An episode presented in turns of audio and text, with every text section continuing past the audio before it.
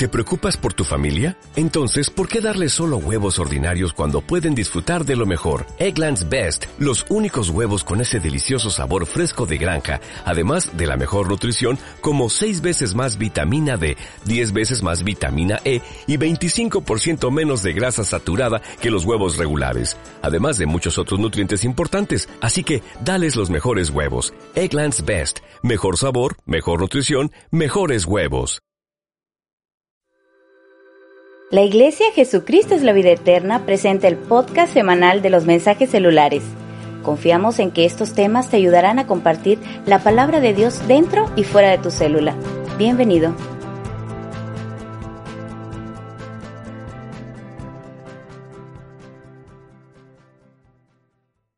Me da gusto poder saludarte el día de hoy en que vamos a meditar acerca de nuestro mensaje celular de esta semana. Te voy a rogar entonces que de aquí en estos minutos que siguen pongas toda tu atención para poder aprender juntos lo que el Señor tiene preparado para cada uno de nosotros. Te voy a rogar que abras tu Biblia en el libro de Josué, en el Antiguo Testamento, y vamos a leer del capítulo, capítulo 7, del verso 11 al verso número 26. Síguelo con tu vista, dice la Biblia así. Israel ha pecado y aún ha quebrantado mi pacto que yo les mandé. Y también han tomado del anatema y hasta han hurtado, han mentido y aún lo han guardado entre sus enseres. Por esto, los hijos de Israel no podrán hacer frente a sus enemigos, sino que delante de sus enemigos volverán la espalda, por cuanto han venido a hacer anatema. Ni estaré más con vosotros, si no destruyereis el anatema de en medio de vosotros. Levántate, santifica al pueblo y di, santificaos para mañana, porque el Señor, el Dios de Israel, dice así, anatema hay en medio de ti, Israel. No podrás hacer frente a tus enemigos hasta que hayáis quitado el anatema de en medio de vosotros. Os acercaréis pues mañana por vuestras tribus, y la tribu que el Señor tomare se acercará por sus familias, y la familia que el Señor tomare se acercará por sus casas, y la casa que el Señor tomare se acercará por los varones. Y el que fuere sorprendido en el anatema será quemado, él y todo lo que tiene, por cuanto ha quebrantado el pacto del Señor y ha cometido maldad en Israel. Josué pues, levantándose de mañana, hizo acercar a Israel por sus tribus y fue tomada la tribu de Judá. Y haciendo acercar a la tribu de Judá, fue tomada la familia de los de Sera. Y habiendo y haciendo luego acercar a la familia de los de Sera por los varones, fue tomado Sabdi. Hizo acercar su casa por los varones y fue tomado Acam, hijo de Carmi, hijo de Sabdi, hijo de Sera, de la tribu de Judá. Escucha bien ahora esto, hermano. Entonces Josué dijo a Acam, Hijo mío, da gloria al Señor, el Dios de Israel, y dale alabanza y declárame ahora lo que has hecho. No me lo encubras. Y Acán respondió a Josué diciendo, verdaderamente yo he pecado contra el Señor, el Dios de Israel, y así y así he hecho. Pues vi entre los despojos un manto babilónico muy bueno, y doscientos ciclos de plata, y un lingote de oro de peso de cincuenta ciclos, lo cual codicié y tomé, y he aquí que está escondido bajo tierra en medio de mi tienda, y el dinero debajo de ello Josué entonces envió mensajeros los cuales fueron corriendo a la tienda y he aquí estaba escondido en su tienda y el dinero debajo de ello. Y tomándolo de en medio de la tienda lo trajeron a Josué y a los hijos de Israel y lo pusieron delante del Señor. Entonces Josué y todo Israel con él tomaron a Acán, hijo de Sera, el dinero, el manto, el lingote de oro, sus hijos, sus hijas, sus bueyes, sus asnos, sus ovejas, su tienda y todo cuanto tenía, y lo llevaron todo al valle de Acor. Y le dijo Josué, ¿por qué nos has turbado? Túrbete el Señor en este día. Y todos los israelitas los apedrearon y los quemaron después de apedrearlos. Y levantaron sobre él un gran montón de piedras que permanece hasta hoy. Y el Señor se volvió del ardor de su ira, y por esto aquel lugar se llama el Valle de Acor hasta hoy. El mensaje, hermano, de esta semana se llama el anatema y sus consecuencias. Sin lugar a dudas, este es un episodio de los más difíciles en la historia del pueblo de Israel. Y vemos cómo a lo largo de esta eh, historia, cómo las, los elementos se van combinando y hay un elemento que es importante que tú no pases por alto. Ese elemento precisamente es el anatema que en varias ocasiones se repite en este texto. ¿Qué es anatema? A lo mejor es una palabra nueva para ti. Anatema significa maldito o maldición. Cuando se da esta historia y esta narrativa, para que tú tengas un contexto, lo que sucedió desde el capítulo, versículo 1 del capítulo 7, que es donde realmente comienza la historia, lo que sucedió fue que el pueblo de Israel había salido a la guerra para luchar contra un pueblo que no era muy grande. Entonces Josué, que estaba al mando de ese pueblo, él se pertrechó y envió tres mil personas, tres mil guerreros, porque él consideró que con eso era suficiente para vencer a ese pueblo pequeño. Pero el mandato era uno, iban a salir, iban a luchar, iban a pelear, pero no iban a tomar nada de esa nación a la cual se iban a enfrentar. Pero hubo un hombre que desobedeció la ley y la ordenanza que se había dado, que es precisamente el protagonista de esta historia, llamado Acán, hijo de Carmi. Como lo dice allí, él tomó un manto babilónico, tomó un lingote de oro, tomó ciertas pertenencias del botín y lo escondió, desobedeciendo lo que Dios había dicho. Y debido a eso, la historia dice que le, eh, le costó la vida a 36 guerreros de los que fueron. Fueron 3.000 a luchar, salieron despavoridos huyendo y dice que esa pequeña nación con la cual ellos estaban haciendo la guerra fue y todavía los persiguió y los derrotó de tal manera que el ánimo del pueblo se vino abajo y 36 guerreros murieron ese día. Y todo porque un hombre decidió no hacerle caso a Dios. Hermanos, la maldición del pecado existe desde que el pecado entró en la raza humana. Pero hay una excelente noticia. En Gálatas 3:13 la Biblia nos dice que Cristo nos libertó de la maldición de la ley. Dice este texto, Cristo nos redimió de la maldición de la ley, hecho por nosotros maldición, porque escrito está, maldito todo el que es colgado en un madero, para que en Cristo Jesús la bendición de Abraham alcanzase a los gentiles a fin de que por la fe recibiésemos la promesa del Espíritu. Sí, la única forma de escapar de la maldición eterna de cualquier anatema que pudiera surgir en la vida de cualquier persona en este planeta Tierra, la única solución es Jesucristo. Él es el único que puede rescatarte de esa maldición. Pero, aunque esto es así, lo que vamos ahorita a tratar de ver es las consecuencias que trae precisamente la maldición, porque el tema de este momento es el anatema y sus consecuencias. Todas las cosas, hermanos, en esta vida traen de una u otra manera consecuencias, quizás no en el momento presente, pero sí en el futuro inmediato o a lo mejor en el futuro lejano. Y Dios quiere que tú y yo nos guardemos de no sufrir esas consecuencias. En el texto que leímos, en el capítulo 7, precisamente de nuestro texto central en Josué, en el versículo 1, para poder meter un poco más de contexto, se narra que la ira de Dios se encendió contra el pueblo de Israel porque el pueblo de Israel desobedeció al tomar del anatema, del botín que estaba prohibido que ellos tomaran.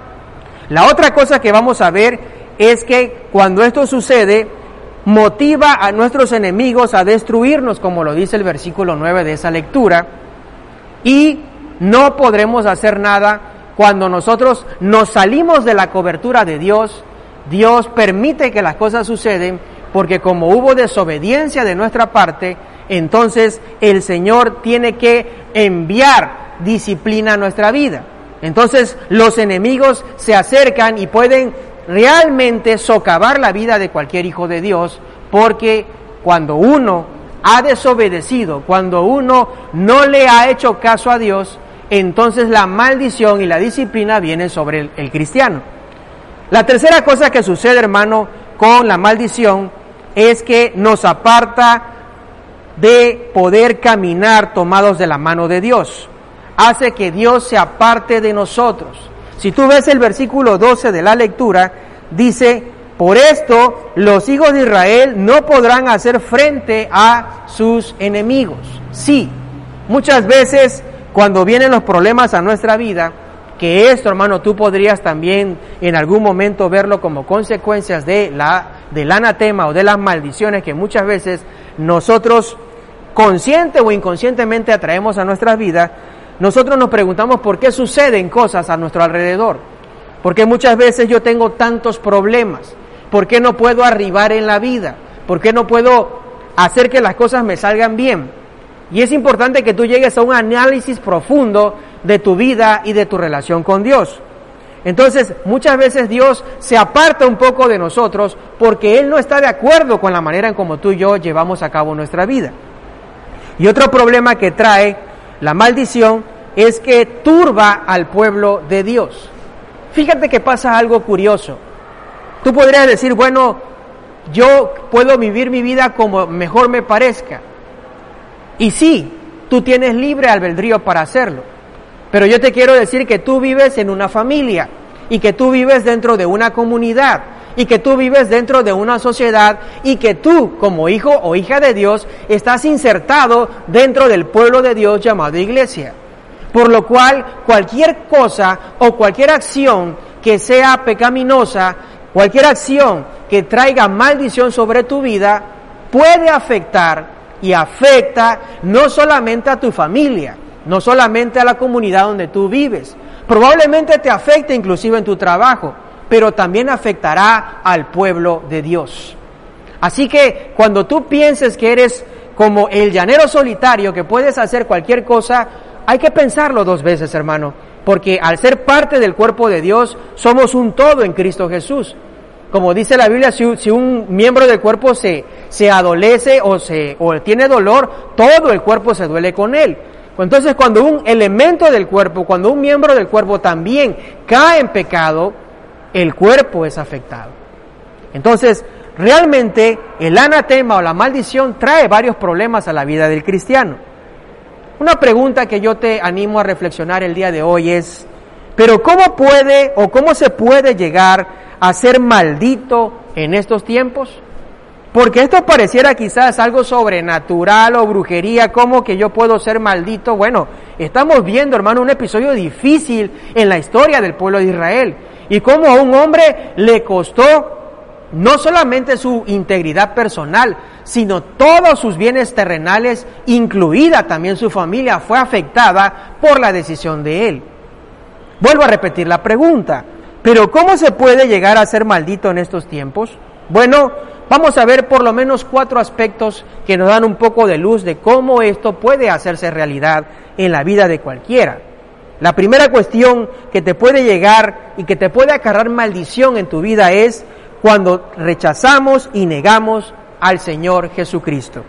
Quiero que me acompañes a el libro de Primera de Corintios capítulo 16 y vamos a leer del verso 21 al 24. Dice la Biblia así: Yo Pablo os escribo esta salutación de mi propia mano. El que no amare al Señor Jesucristo sea anatema. Punto. Y luego sigue hablando el apóstol Pablo. El Señor viene. Punto. La gracia del Señor Jesucristo esté con vosotros. Mi amor en Cristo Jesús esté con todos vosotros. Amén. ¿Cómo yo puedo acarrear maldición a mi vida cuando yo rechazo, cuando yo niego al Señor en mi propia vida? Y el apóstol Pablo dice que el que no amare al Señor Jesucristo será llamado maldito. Ahora, ¿qué significa amar al Señor? Bueno, hermano, uno de los actos más grandes de amor que tú le puedes demostrar a tu, a tu Señor es la obediencia, es el hacer caso, es el estar continuamente haciendo la voluntad de tu Señor y de tu Dios. Esa es una de las mejores maneras de demostrar el amor. De hecho, Él lo dijo, si me amáis, guardad mis mandamientos. Y la palabra guardar significa cúmplelos, llévalos a cabo. Ahora yo quiero que tú caigas un momento en el sentido de que muchas veces, hermanos, obedecer y guardar no es fácil, no es sencillo.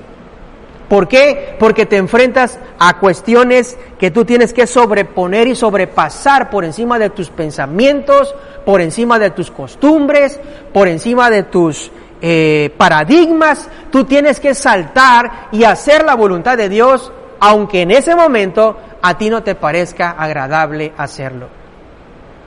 Nosotros, cuando éramos pequeños, y lo vemos ahora, cuando eh, nuestros hijos estaban pequeños, no les gusta hacer caso. ¿A quién le gusta hacer caso? Tú le dices no hagas esto y parece que le dices hazlo. Y viene luego la disciplina porque la desobediencia trae disciplina.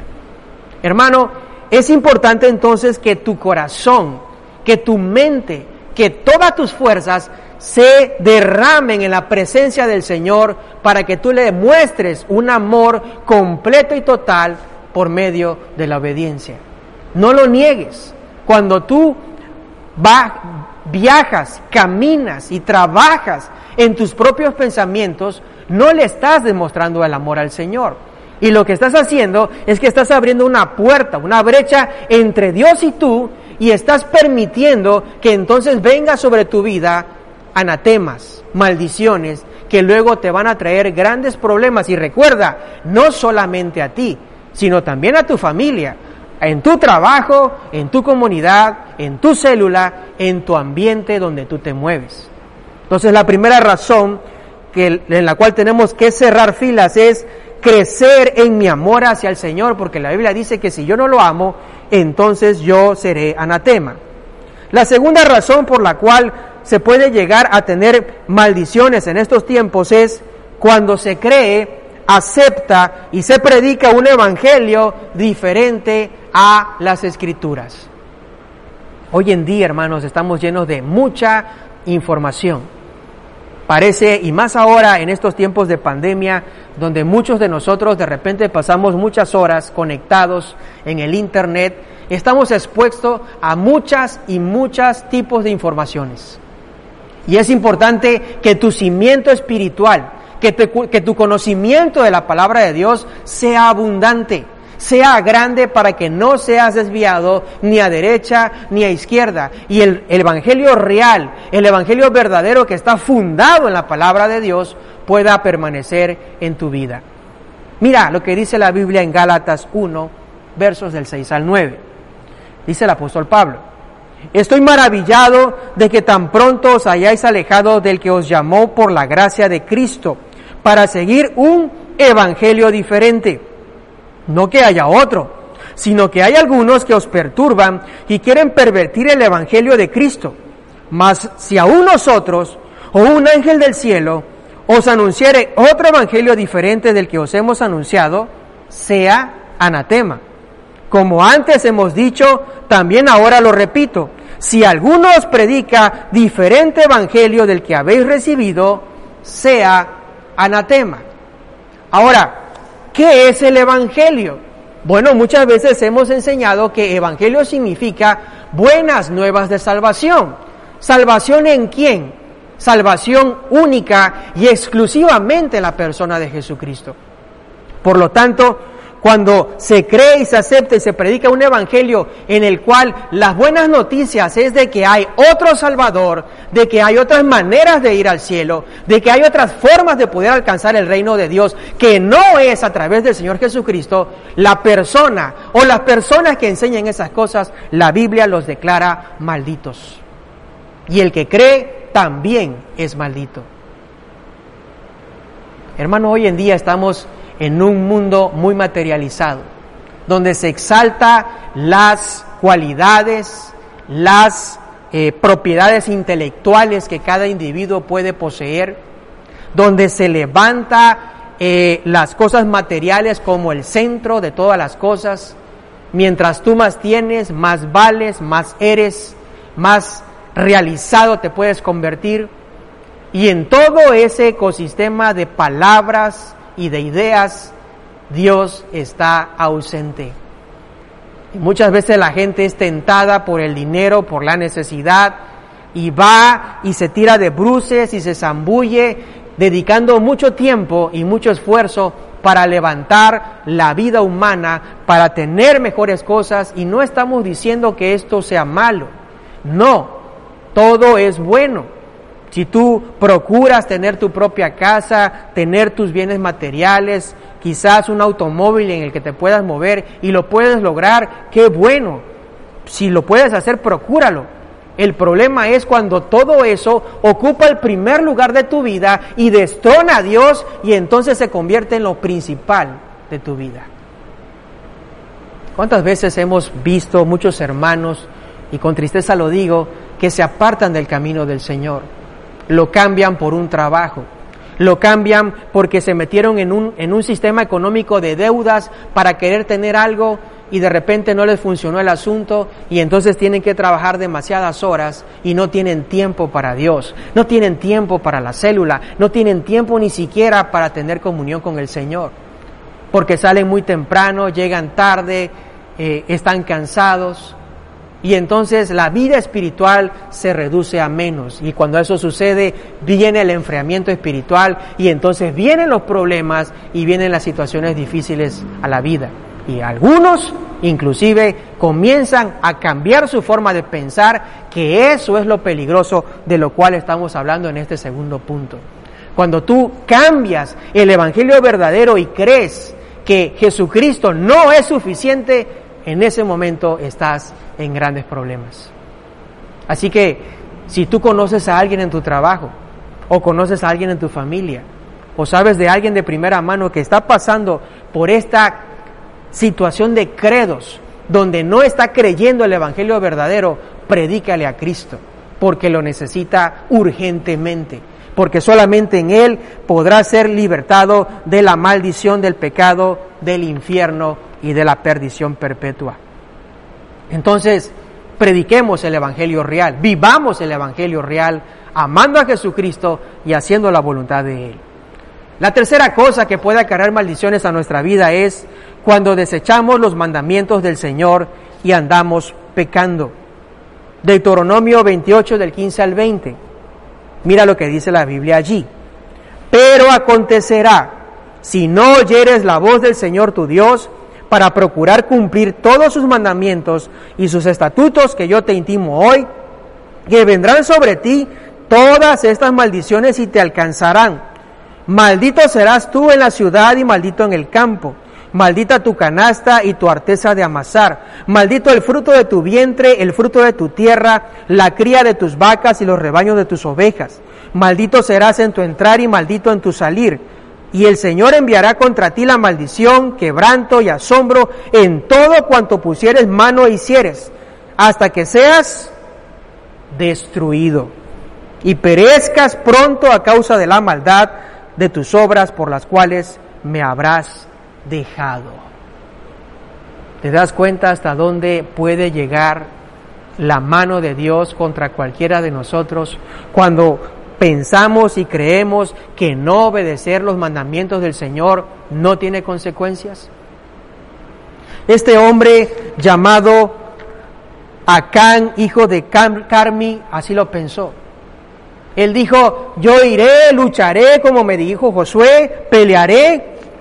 Pero cuando estaba en la batalla y vio el manto babilónico y vio el lingote de oro y vio otras cosas de valor, la codicia vino a su vida tomó lo que no debía tomar porque todo eso era maldito por Dios. Dios no quería nada con ese pueblo. Dios quería que ellos triunfaran y tuvieran victoria sobre en esa guerra y todo ese pueblo estaba dedicado a ser destruido. Pero al conservar algo de ese pueblo no se pudo cumplir lo que Dios quería. Y entonces este hombre, sabiendo lo que había hecho, fue a su tienda y lo escondió en medio de la tienda, pensando que no iba a suceder nada. ¿Cuántas veces en tu vida, hermano, tú permites que sucedan cosas que tú sabes que no son correctas y que como una bolita de nieve comienza un pasito, otro pasito, un pecado, otro pecado y al rato estás en un problema espiritual serio porque tú pensaste que desobedecer un mandamiento o dos no iba a tener ninguna consecuencia para tu vida.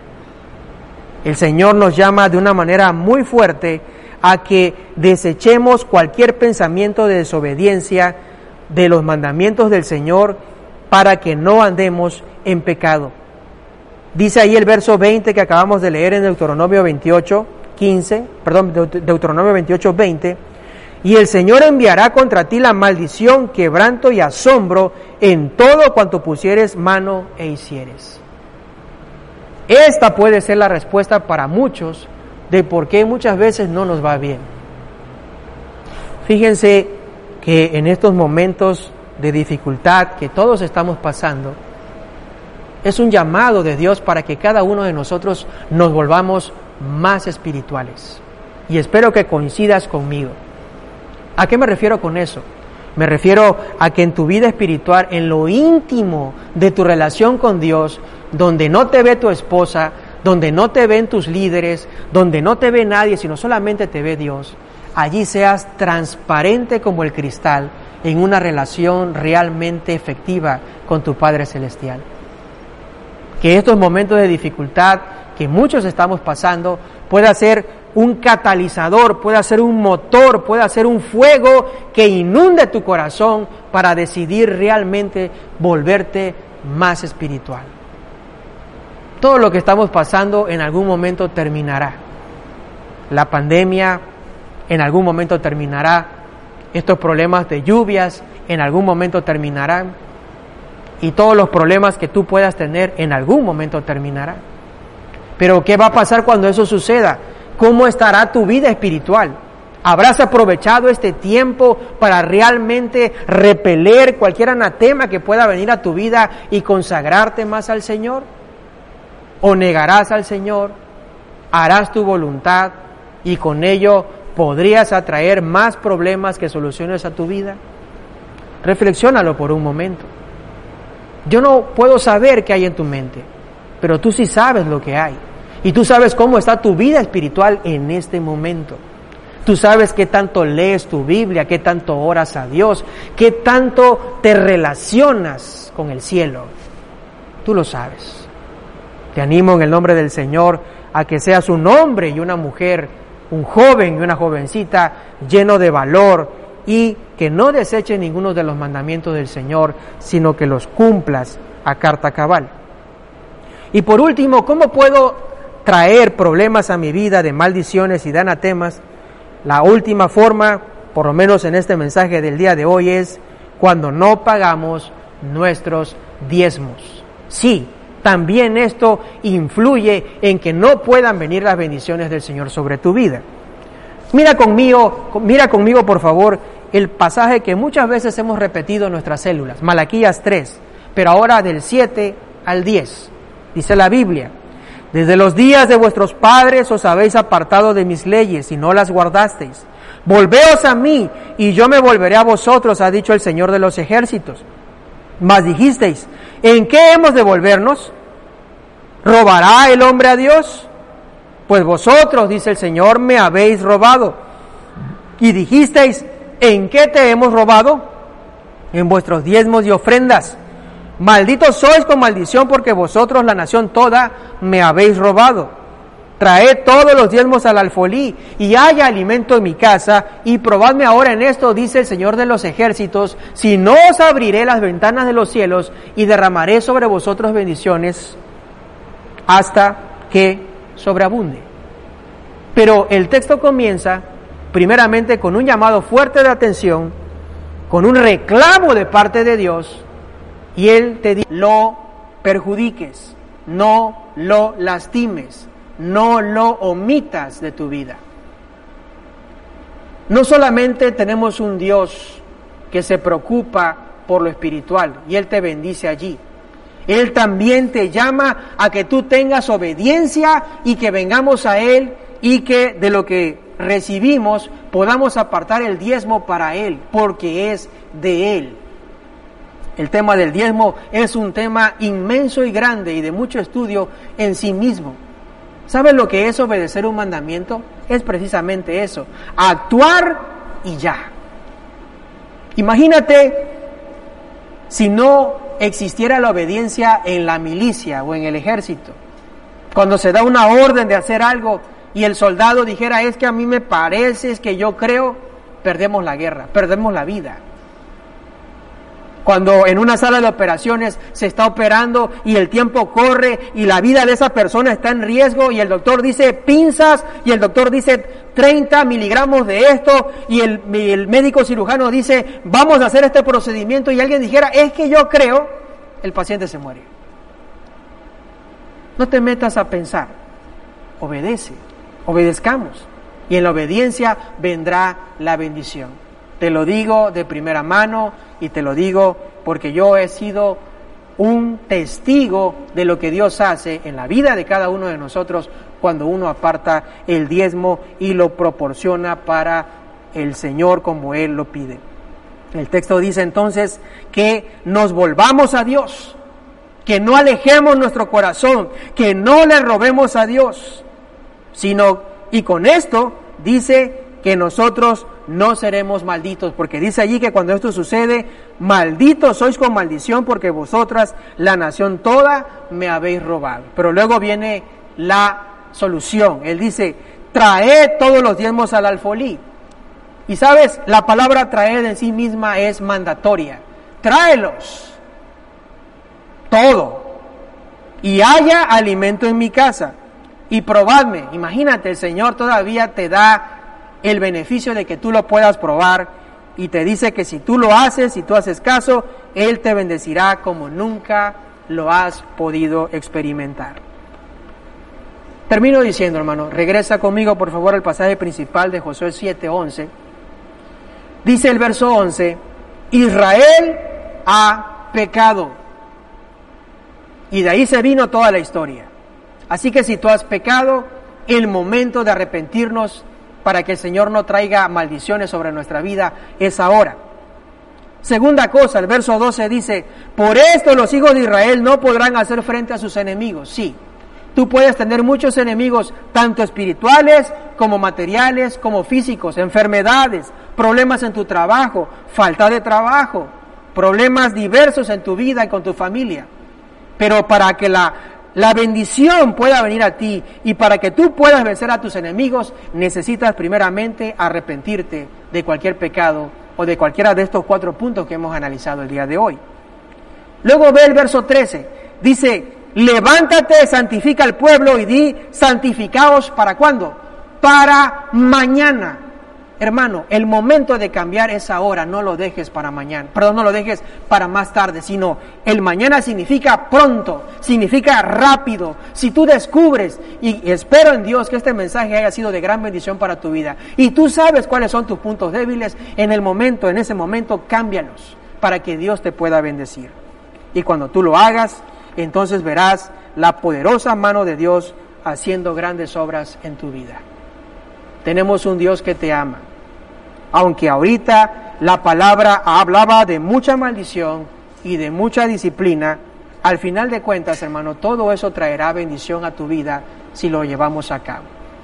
Vivamos entonces una vida espiritual como Dios la necesita. Crezcamos poderosamente en los momentos de dificultad, porque somos pueblo de Dios, somos real sacerdocio, somos linaje escogido y Dios te llama para cosas grandes cada día más. El Señor te bendiga. JBE Podcast es una herramienta que busca ser de bendición para sus oyentes. Comparte y no dejes de seguirnos. Cada semana encontrarás material nuevo para tu edificación.